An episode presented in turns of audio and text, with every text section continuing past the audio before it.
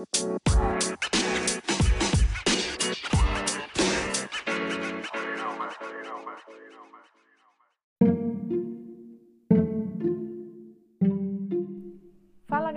paz do Senhor, eu me chamo Poli Vitorina e está no ar mais um episódio de podcast Conteúdo com Propósito. E hoje eu quero convidar você a abrir a sua Bíblia lá no livro de João. Vamos meditar no capítulo 5, num trechinho desse texto. Eu acredito que você conheça, fala da cura do paralítico de Betesda.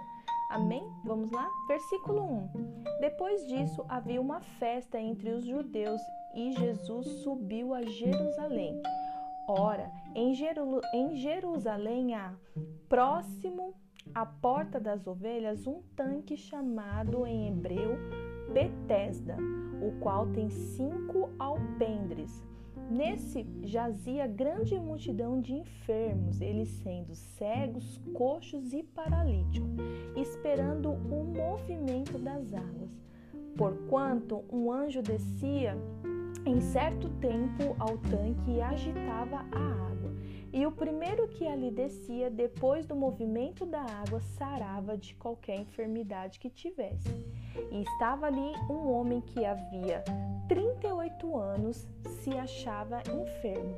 E Jesus, vendo este deitado e sabendo que estava neste estado havia muito tempo, disse-lhe: Queres ficar são? O enfermo respondeu-lhe: Senhor, não tenho homem algum que, quando a água é agitada, me coloque no tanque. Mas enquanto eu vou, desce outro antes de mim. Jesus disse: Levanta-te, toma tua cama e anda. Até aí, por enquanto, quero fazer uns breves comentários aqui. Já ali no versículo 1, que fala sobre a festa onde Jesus estava indo, é, eu quero te dar um, um. Como eu posso falar? Te, te quero falar alguma coisa, porque eu não sei como fazer a colocação disso que eu quero falar, então eu quero te falar alguma coisa. Não, é algo bem interessante. Aqui na Bíblia de Estudo, ela nos é, conta que naquela época existiam três festa, festas sagradas que exigiam a presença de todos os varões, varões judeus.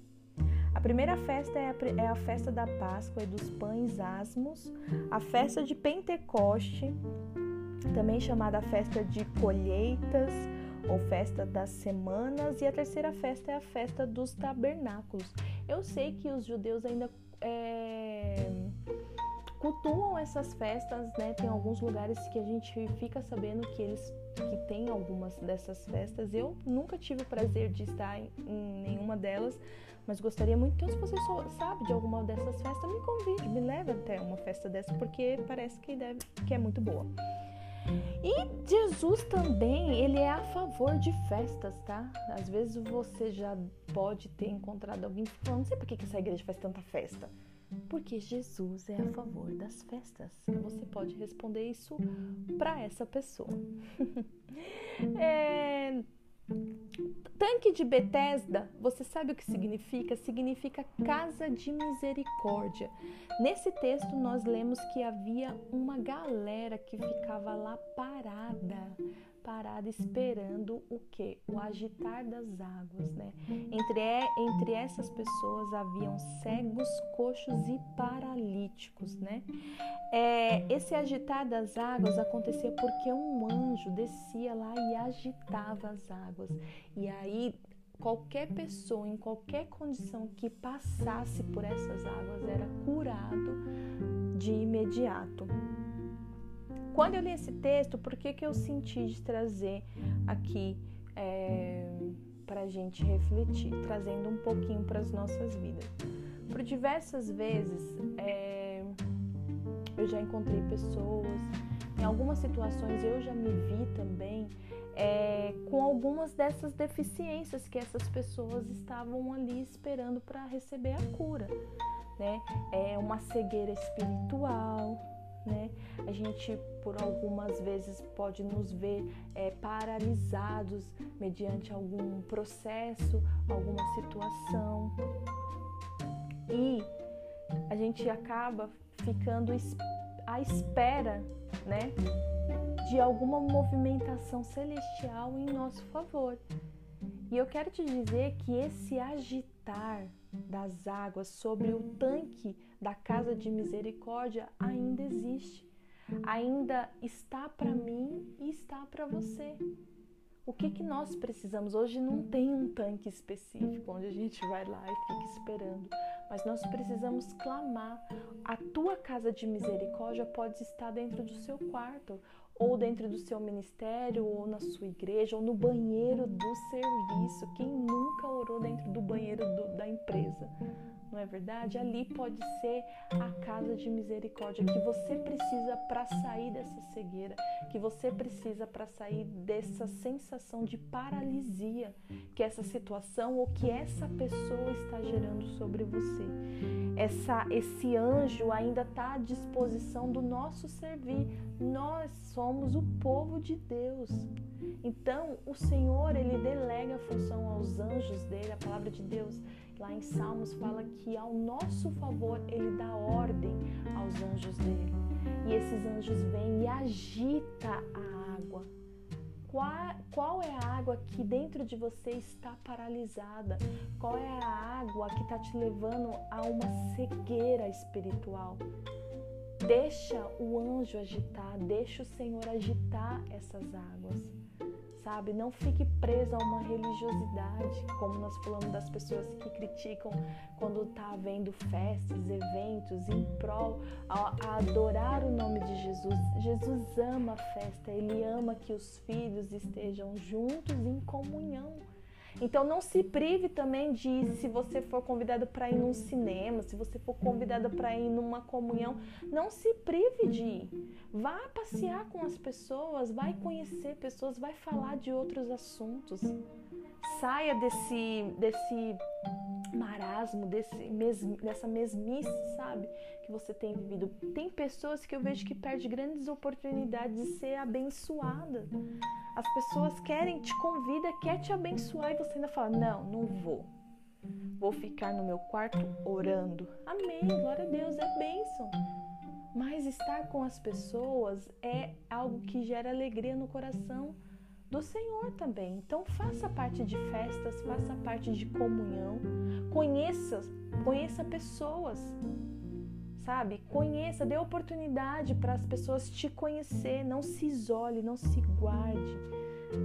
É, que mais que a gente pode falar sobre esse texto? O homem que estava ali há 38 anos, enfermo, ele provavelmente estava dentro da condição de paralisia, né? Então, sempre que tinha um agitar da água, e ele tentava, ele, primeiro ele não tinha nenhuma parceria, nenhum amigo que o colocasse dentro da água, né, para ele receber a cura. E você pensa naquele, naquela loucura ali, todo mundo querendo ser curado de alguma coisa, porque às vezes você pode estar nessa situação, você está no meio de pessoas que todo mundo está enfermo, que todo mundo não tá legal. Ou seja, você está posicionado errado. E é óbvio que essas pessoas que estão do seu lado, que estão todas mancas, coxas, cegas, paralíticas, elas não vão querer ceder a vez dela para te ajudar. Então você tem que ver também com quem são as suas alianças, quem são as suas parcerias, com quem você está indo nas festas, aonde você está, com quem você está caminhando. Fazer, a gente já falou em outros podcasts aqui que fazer boas alianças é fundamental.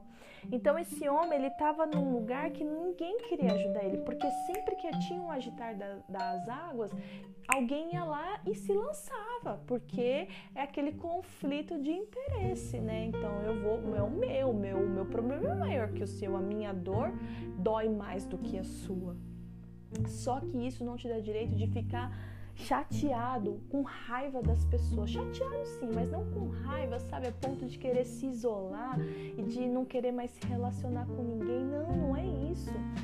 Não é isso. O que você tem que ver é com essa pessoa eu posso fazer esse tipo de, ali, de aliança, mas com essa aqui já não dá. Então você precisa ter esse filtro na sua vida.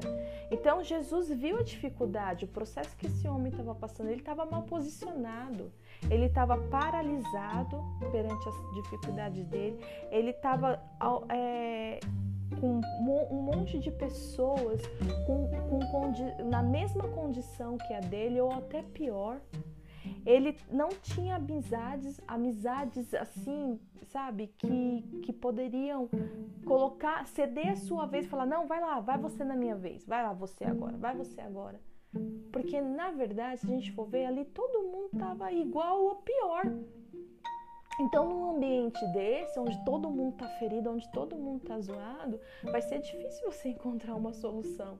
Vai ser difícil encontrar um parceiro paralisado que vai te dar um bom conselho. Então, esteja bem posicionado. Posicionamento e, e as boas alianças são fundamentais. Pela misericórdia de Deus, porque nós estamos falando da casa de misericórdia, Jesus aparece, ele olha aquele homem, agita as águas da vida daquele homem e ele sara aquele homem, ele cura aquele homem. Ele, ele só dá um, um comando para a vida daquele homem, aquele homem já se levanta e sai e vive a sua vida bem. Então, a casa de misericórdia hoje pode ser o seu quarto, pode ser a sua sala, nós já falamos disso aqui. E você precisa ter, tomar posse disso. Entra para sua casa de misericórdia e clame pela, pelo milagre da sua vida. Amém? Deus abençoe.